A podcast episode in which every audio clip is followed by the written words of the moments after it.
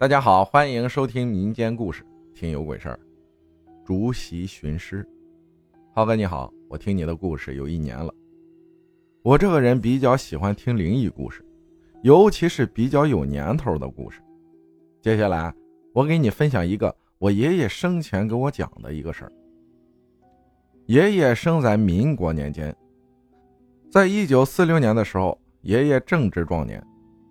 那会儿啊，大部分农村人的生活条件啊不是很好。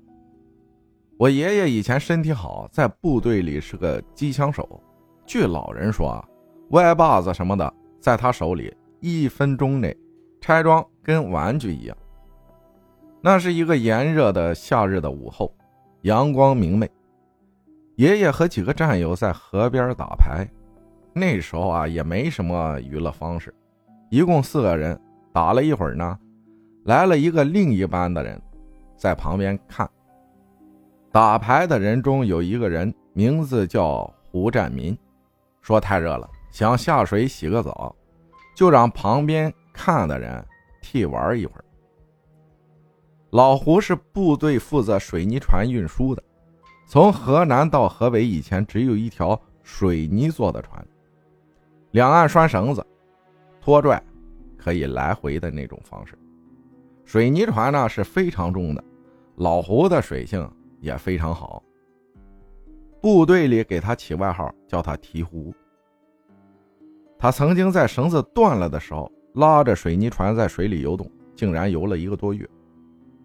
回归正门，话说他这一去半天没有回来，大家意识到的时候，感觉已经不太妙了。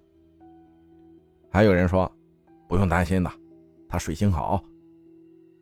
我爷爷这时说一定是出事了，大家就开始找人，整个河面找了一遍，就是没有任何动静，影子都没有。部队上开始让人下水打捞，找了整整三天，后来呀，实在是没办法了，对老胡老家那边实在也没法交代了。于是啊，有人找了一个会看这事儿的，他看了看老胡的生辰八字，让人找来老胡生前睡过的席子扔水里，然后拿来黄纸朱砂画了符，直接烧了，也扔在了水里。席子顺水漂了很久，在一片芦苇地停住了。先生让人就在席子下面捞，一竿子下去，突然就从水底蹦出来一个。白花花的一团似人非人的东西，在场的人吓得都不敢说话，准备跑。但是老胡的妻子突然大哭了起来，他认出来了，这个就是老胡。因为泡的太久，整个人都肿胀了起来，非常吓人，手脚都被水草捆的是结结实实，非常诡异。这个事儿啊，是我爷爷给我讲的。爷爷呢，已经去世十几年了，我对他的记忆有些模糊，但对他给我说过的这个故事，十分的深刻。大致就是这样了。俗话说啊，淹死的都是会水的，这话一点都不假。无论水性有多好，都该对自然有所敬畏。感谢夏分享的故事啊，就听完你这个故事。我想起了我们村发生的一件事就是以前有这个小偷啊，他到村子里偷羊。我们村呢有这么一户人家的羊就被偷了，就是咋找吧也找不到。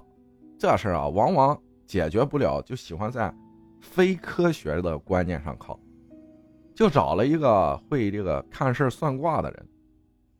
这个人呢找了一个七八岁的孩子，这个人在当时啊。就是比我大几岁，属于和我哥哥他们同龄的。